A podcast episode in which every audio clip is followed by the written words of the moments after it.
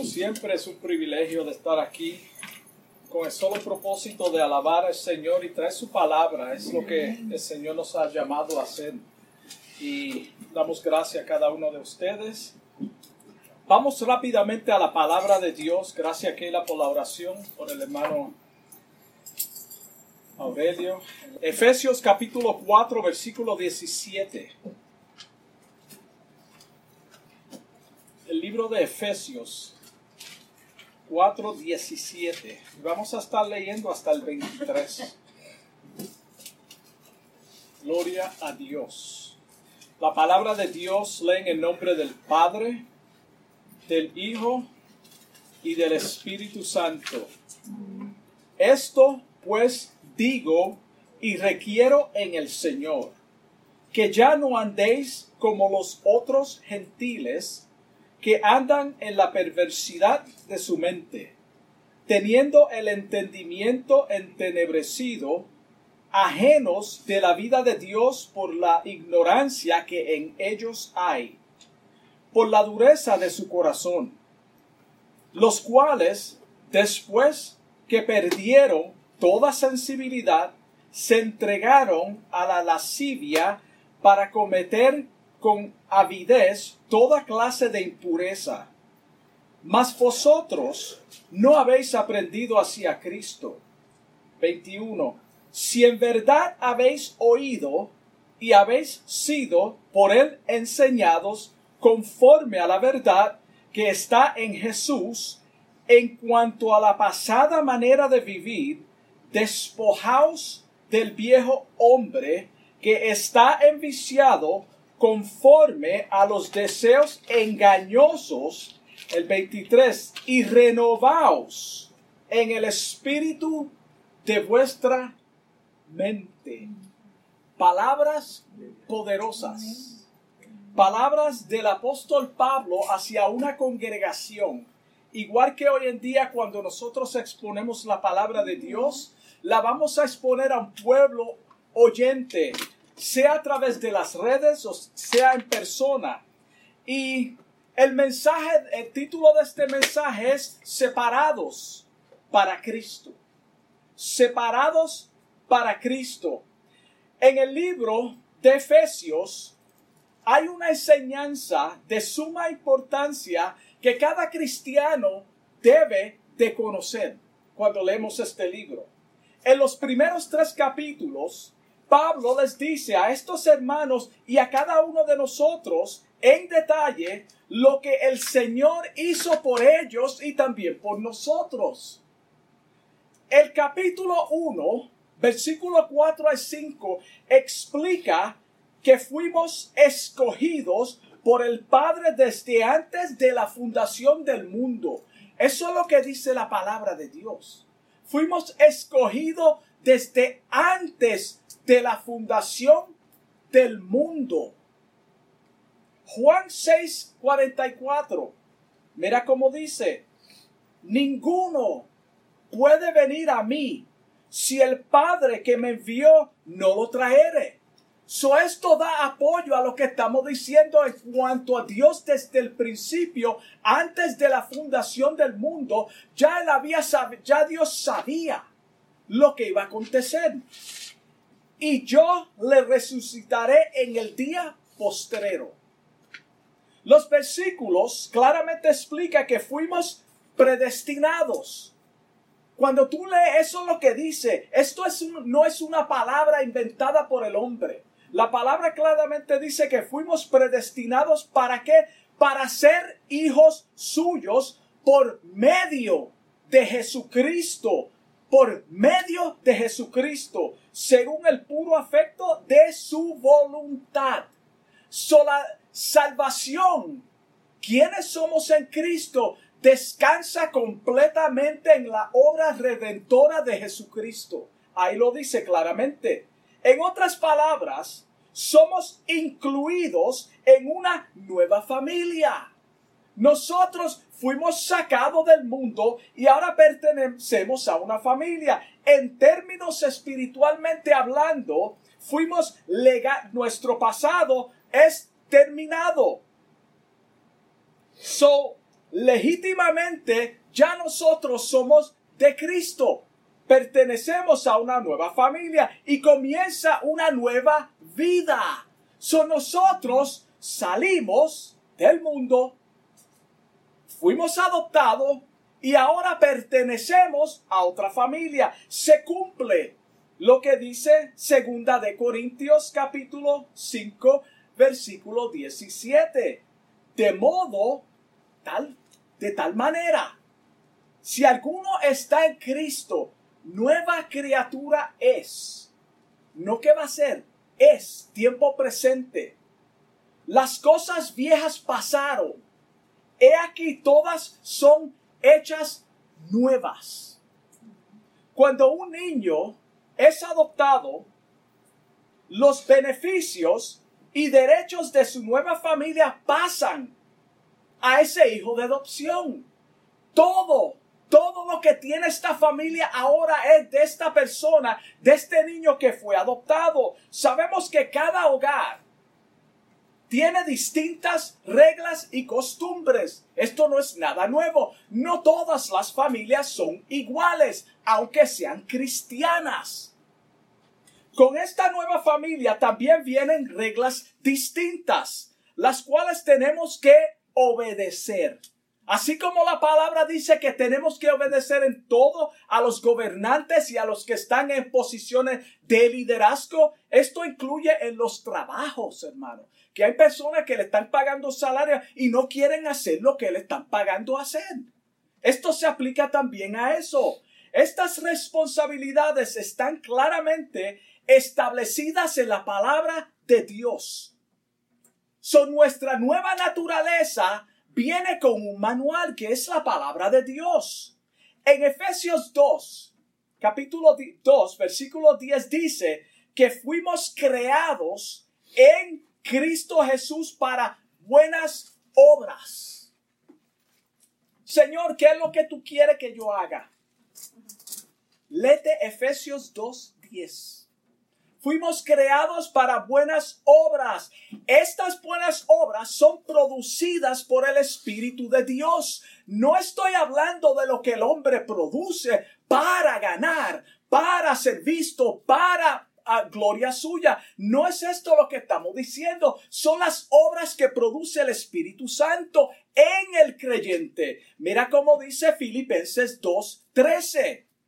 Porque Dios, está claro, es que en vosotros produce así el querer como el hacer por su buena voluntad. ¿Qué es la buena voluntad de Dios? Lo que Él demanda de nosotros lo que Él exige de nosotros, lo que está escrito que nosotros hagamos en Él. Eso es lo que está diciendo. Por lo tanto, el Padre nos adoptó, fuimos redimidos por el Hijo y sellado por el Espíritu Santo para el día de la redención. Mira qué simple. Mira el orden establecido desde el principio de la fundación del mundo. Dios creó, el Hijo redime y el Espíritu Santo nos santifica, que es una obra continua todos los días de nuestra vida. Por eso entiéndelo, cuando un cristiano falla, hermano,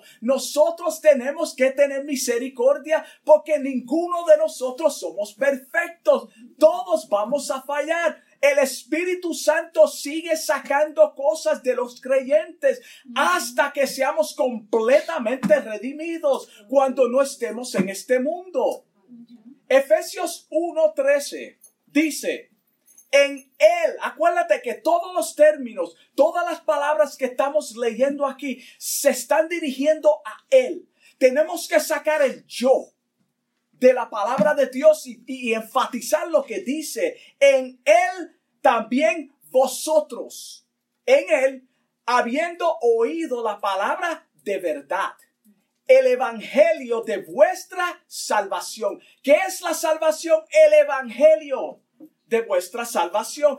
Y habiendo creído en Él, fuisteis sellado por el Espíritu Santo de la promesa el 14, que es, mira, mira la, la, la seguridad, que es punto está sellado. Este es, que es las aras de nuestra herencia hasta la redención de la posición adquirida, lo que ya él hizo para alabanza de su gloria.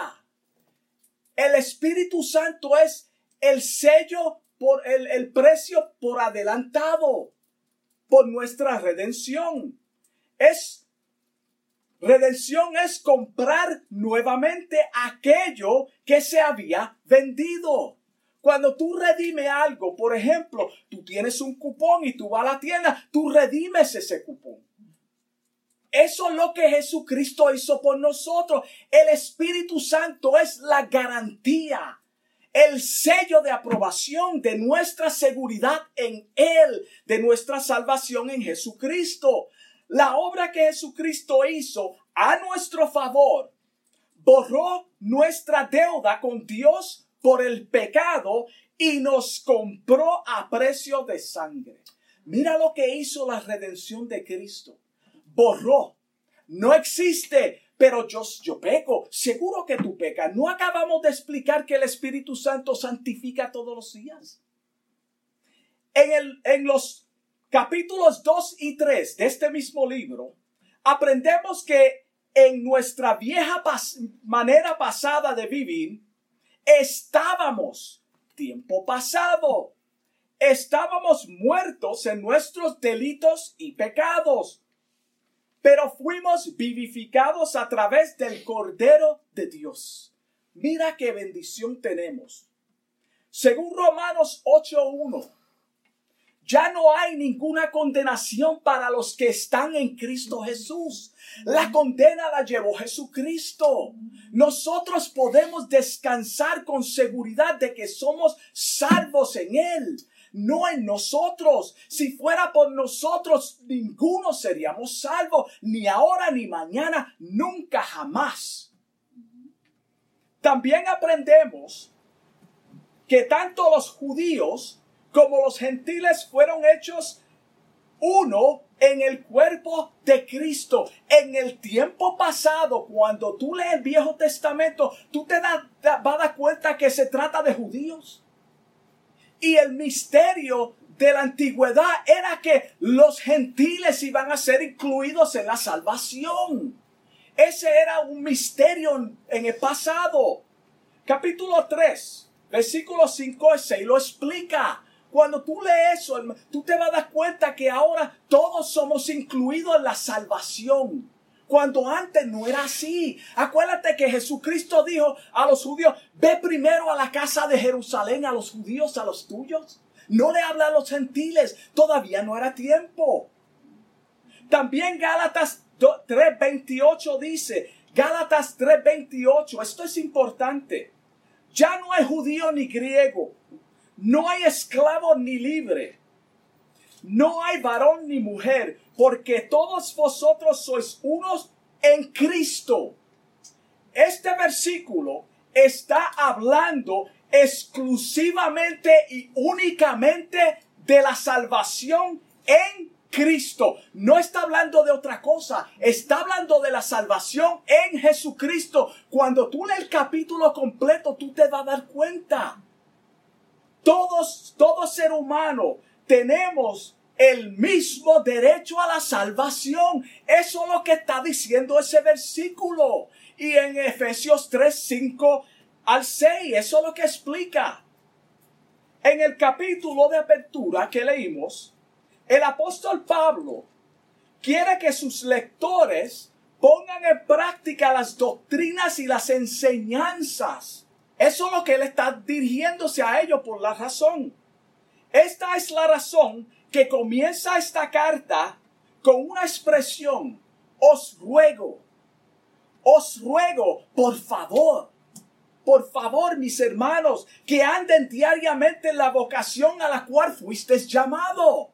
Eso es lo que está diciendo. Mira lo que la palabra dice. Ustedes están practicando esto. Está escrito. Así como un empleado se levanta todas las madrugadas o por la mañana o por la noche, porque hay gente que trabaja de noche, se dedica a su oficio, también nosotros el pueblo de Dios debemos dedicarnos todos los días a la tarea por la cual fuimos llamados. Nosotros fuimos llamados, hermano, por el Señor con un propósito. Y tenemos que ejercer ese propósito. Su naturaleza impartida en nosotros da testimonio de que hemos nacido de nuevo. Esto me gusta y lo voy a repetir. Su naturaleza, su naturaleza, no la mía, mi naturaleza es caída. Tu naturaleza es caída, tu corazón está dañado, mi corazón está dañado. Es en Él. Su naturaleza impartida en nosotros cuando nacimos de nuevo da testimonio a nuestro espíritu de que hemos nacido de nuevo. Tú no puedes tener dudas si eres salvo o no. Eso no es bíblico. Está claro. Romanos 8:16 te da claramente el, el, en detalle lo que estoy diciendo. Romanos 8:16, mira cómo dice, el Espíritu, el Espíritu de quién? De Dios el Espíritu Santo, el Espíritu mismo da testimonio a nuestro espíritu que es de que somos hijos de Dios. Mira qué lindo es la palabra de Dios. Dios es perfecto. Si tú tienes dudas, agárrate de ese, versículo, de ese capítulo 8 de Romanos, versículo 16. Hazlo tuyo. El apóstol está suplicando desde una prisión en Roma que no sean de mal ejemplo para los que no conocen al Señor. Esto es lo que está haciendo en esta carta. Él está preso. Les dice que se separen de las prácticas mundanas. Sepárense. En primera de Pedro, capítulo 2, versículo 11, dice, amados, otra vez, Mira cómo Pablo se dirige siempre al pueblo de Dios. Amados, yo os ruego, como a extranjeros y peregrinos, no pertenecemos a este mundo, solamente estamos pasando, como dije en otras ocasiones, no haga de este mundo tu hogar permanente. Somos peregrinos, que os abstengáis de los deseos carnales que combaten contra el alma. La semana que viene vamos a hablar de esto, que combaten contra el alma. Colosenses 3:5, mira cómo dice, hacer morir pues. El hacer es un verbo que te toca y te corresponde a ti y a mí. No podemos descansar en que somos salvos. Dios lo va a hacer todo. Tú tienes que poner de tu parte. Tú tienes que hacer morir. Lo, lo terrenal en vosotros. Y ahí nombra, nombra unas cuantas cosas, fornicación, impureza, pasiones desordenadas, malos deseos y avaricia, que son, que es idolatría. Cosas por las cuales la ira de Dios viene sobre los hijos de desobediencia. El 7, mira cómo dice, en las cuales vosotros también anduvisteis tiempo pasado, anduvisteis en otro tiempo cuando vivías en ella, vivías en ella, ya no.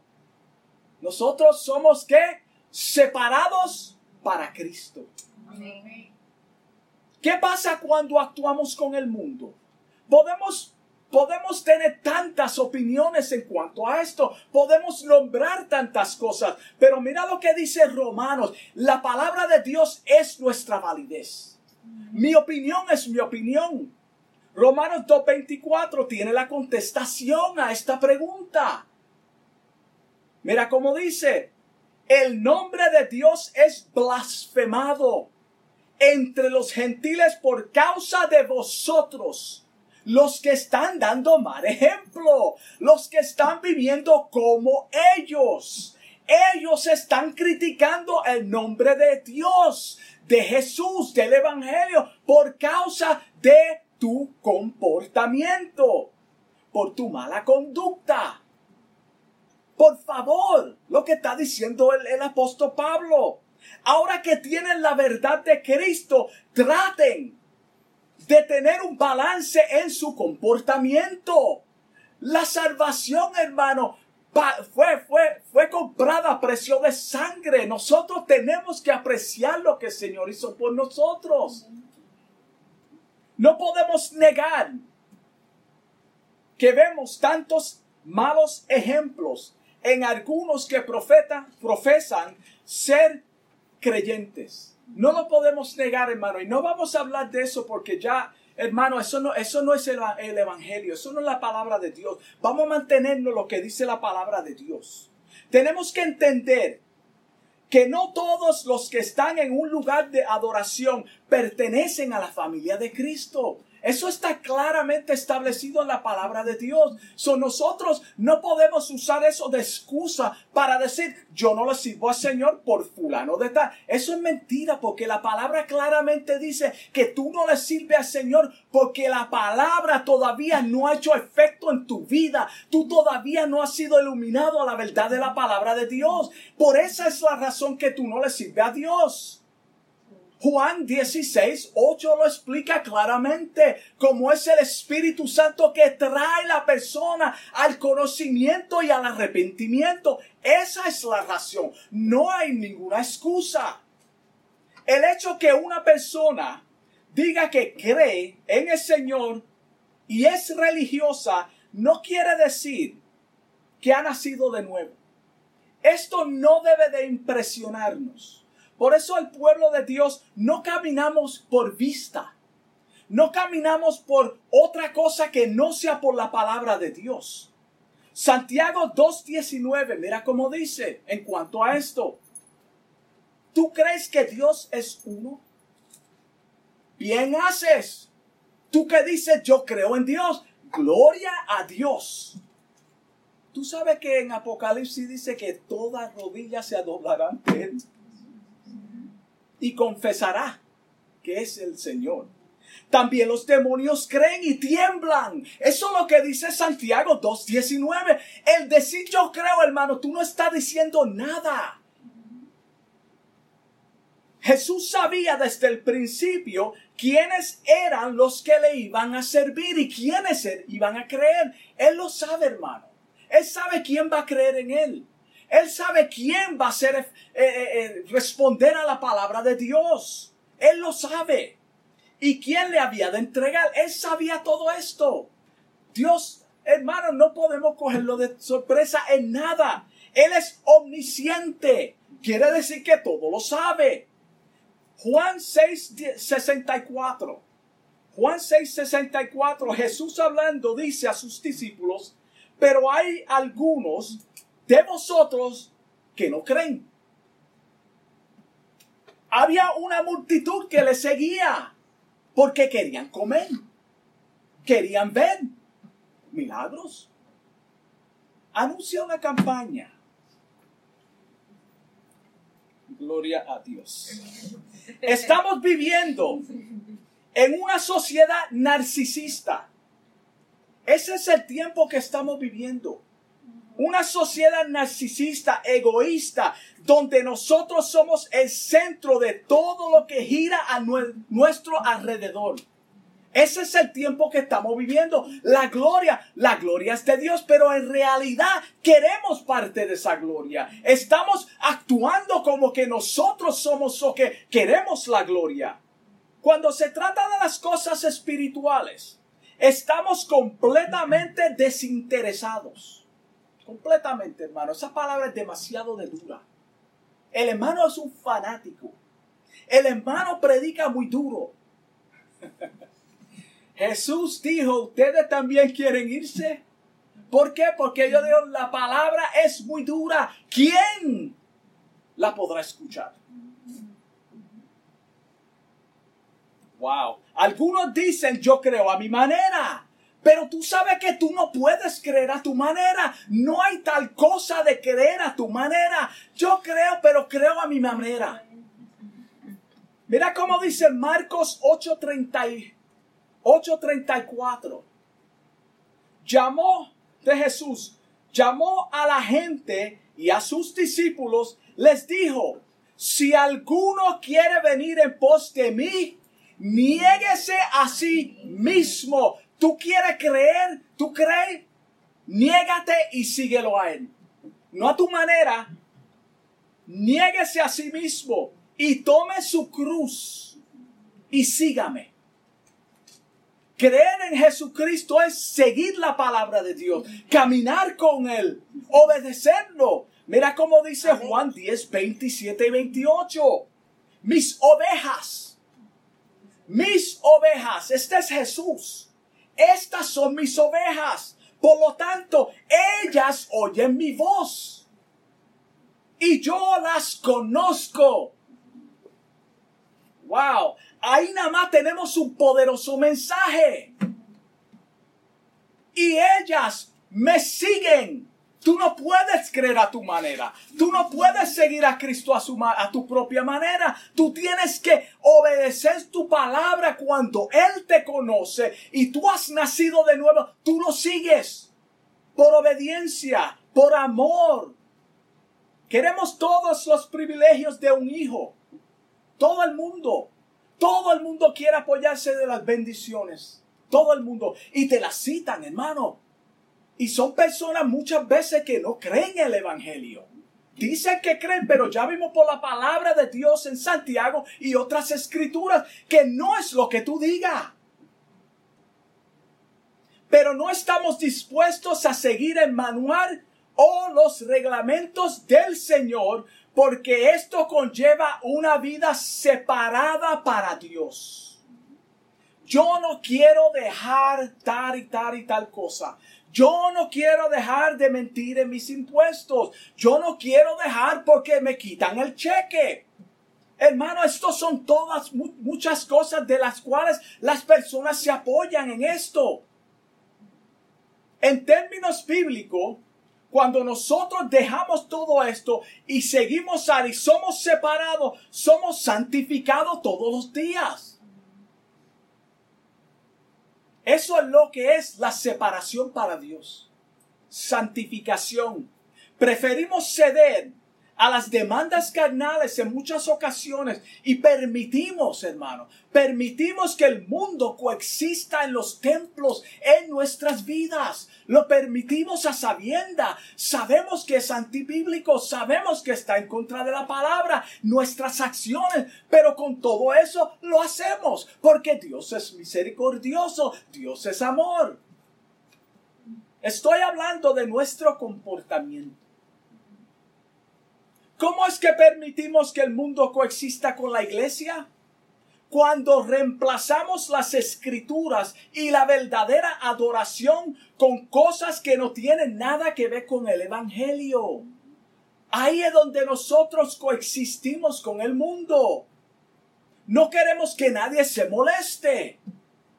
Diluimos el mensaje torcemos la verdad de la, de la aplicación de la palabra de Dios, lo suavizamos un poco para que la persona no se ofenda, para que nadie se vaya, para que me sigan, para que aporten dinero.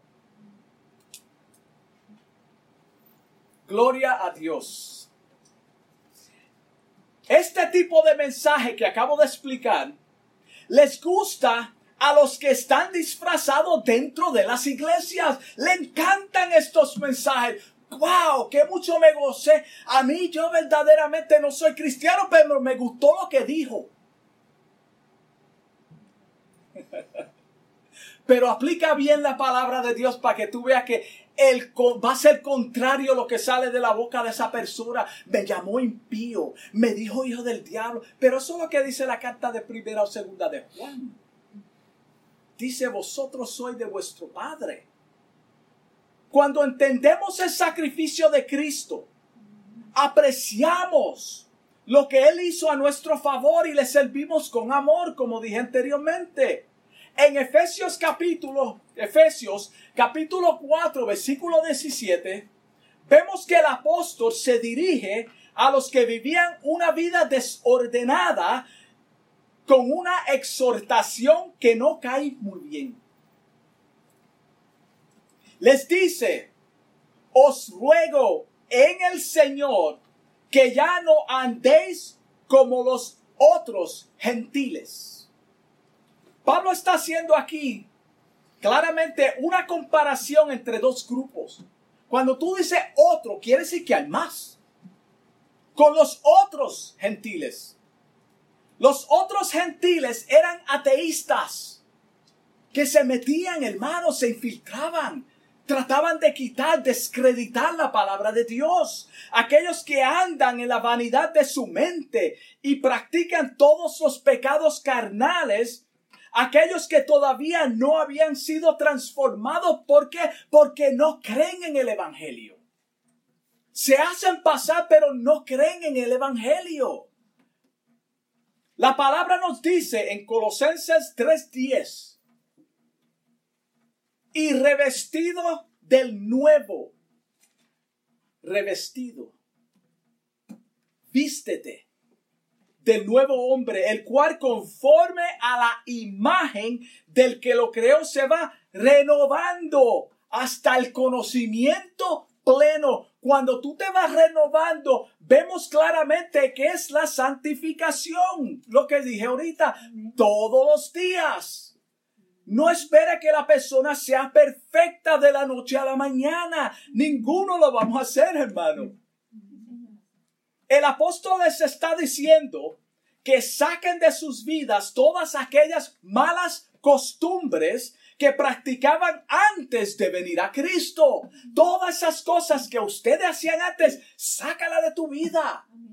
Permite que la palabra de Dios limpie, limpie tu mente, que saque, hermano, toda impureza, toda inmundicia. Por eso es importante que prediquemos la palabra de Dios no adulterada. Es lo único que transforma al hombre. Cuando una persona no ha sido transformada, sabemos cómo anda. Andas, andan como los demás, sin rumbo, es ciego espiritualmente, no puede entender las cosas espirituales. Por eso, todo creyente debe de escudriñar las escrituras.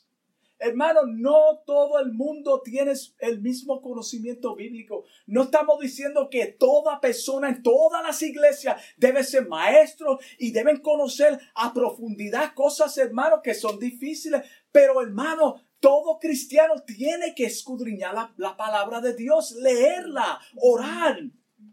Mira cómo dice Primera de Corintios 2:14. Pero el hombre natural, el hombre natural es el hombre carnal. No percibe, no puede entender las cosas del Espíritu de Dios. El Espíritu de Dios, no de nosotros, porque para Él son locura. Aunque no te digan, no, eso, pero sus, sus acciones, su comportamiento, yo creo que eso no es lo que dice. Eso cae ahí, hermano. Y no las puede entender. Acuérdate que si, él es, si es el Espíritu de Dios que tenemos nosotros interpretando la palabra de Dios, ¿cómo puede ser posible que tú digas eso no es así o eso? Yo no creo eso. No es, no es el Espíritu de Dios. El Espíritu de Dios es la palabra de Dios, es el verbo encarnado, hermano, en su palabra. Porque se ha de discernir espiritualmente. Pablo exhorta a estos hermanos que si en verdad habéis oído, solo que dice el versículo, del Señor y habéis sido enseñados por Él.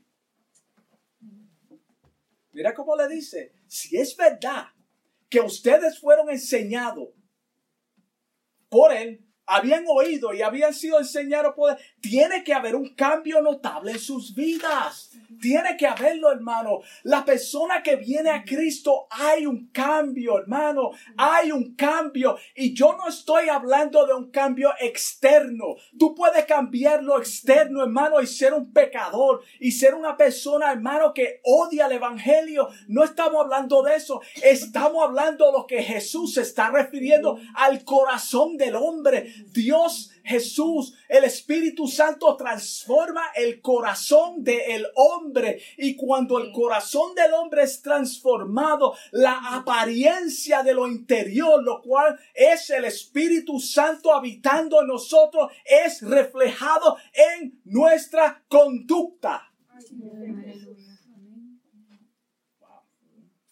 So hay un despojo del viejo hombre. Esto significa que todas las malas costumbres de, de, nuestra vida pasada son depositadas a los pies de Cristo. Señor, toma mi adulterio, toma mi drogadicción, toma mi odio, toma mi envidia, toma mi celo, toma todo y lo pongo a tus pies, hermano. Yo todavía tengo este problema en mi vida, pero estoy en tus manos, sácalo de mi vida. Cuando nosotros hacemos eso, el Espíritu Santo puede cambiar nuestra vida, pero cuando nosotros somos reacios y negamos que somos débiles, queremos ser proyectarnos personas más espirituales de lo que somos. Hermano, el Espíritu Santo no puede obrar como quieren nuestras vidas. Es mejor, hermano, admitir nuestras flaquezas, nuestras fallas y venir ante el Dios y decirle, toma esta carga. So, el apóstol Pablo dice en Gálatas 3, a mi 2.20, Gálatas 2.20, con Cristo estoy juntamente crucificado. Ya no vivo yo, mas vive Cristo en mí. Gloria a Dios. Y lo que ahora vivo en la carne, en mi persona y quién soy, mis emociones, lo vivo en el Señor. Lo vivo en la fe del Hijo de Dios, el cual me amó y se entregó a sí mismo por mí. Este es el sacrificio de Jesucristo. Este es el Evangelio de salvación. No estamos diciendo que no vamos a fallar. Eso no es lo que estamos diciendo, hermanos. Vamos a fallar de vez en cuando. Estamos diciendo que debemos ser dirigidos por el Espíritu Santo todos los días de nuestra vida. Todos los días, hermano. Todos los días. Humildemente, Señor, ayúdame en este día. Ayúdame a no fallarte en este día. Camina conmigo. Como creyentes, vamos a someternos a las enseñanzas de la palabra de Dios. Como creyentes, hermano. Como hijos nacidos como separados para Dios, vamos a someternos a las escrituras, hermano. A la palabra de Dios lo que dice, aunque sea duro, aunque, aunque me barate, hermano, aunque choque con lo que yo pienso que debe de ser. Tenemos que someternos y permitir que el Espíritu Santo a través de las escrituras transforme nuestras vidas. Tu diario caminar y mi diario caminar determina quiénes somos. Todos los días mi comportamiento en el trabajo, la gente van a decir, o es una persona diferente. Esa persona dice que es cristiano, pero mira lo que dice, mira cómo se comporta. Esa persona yo creo que es una persona de Dios. Esa persona es una persona de Dios. Hay algo diferente porque no habla mucho con nosotros en cuanto a ciertos temas. Eso es lo que hace el Espíritu Santo en nosotros. Hermano, es mejor callar a veces y no hablar. Por eso en este tiempo que estamos viviendo, el pueblo de Dios tiene que callar en muchas cosas o en muchas áreas y abrir la boca para la palabra de Dios. Estamos haciendo lo contrario. Estamos callando para la palabra, por la, de la palabra de Dios, no exponiéndola, y estamos abriendo la boca para cosas que no tienen nada que ver con el Evangelio. Tenemos que someternos a la palabra de Dios. Predica la palabra de Dios. Olvídate de los demás, hermano. Predica la palabra de Dios. Da testimonio con tu vida. No te involucres en cosas que no tienen nada que ver con la salvación. Y con esto concluyo.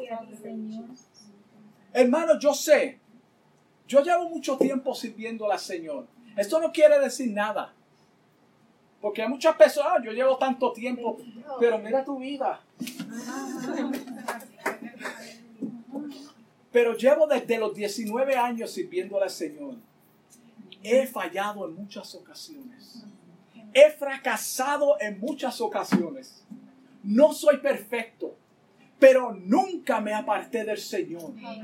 Nunca. Con todas mis bajezas, con todas mis flaquezas, con todas las cosas que no son de Dios que uno hace cuando está descuidado. Hermano, no hay nada malo con decirlo, pero nunca me aparté del Señor. ¿Por qué?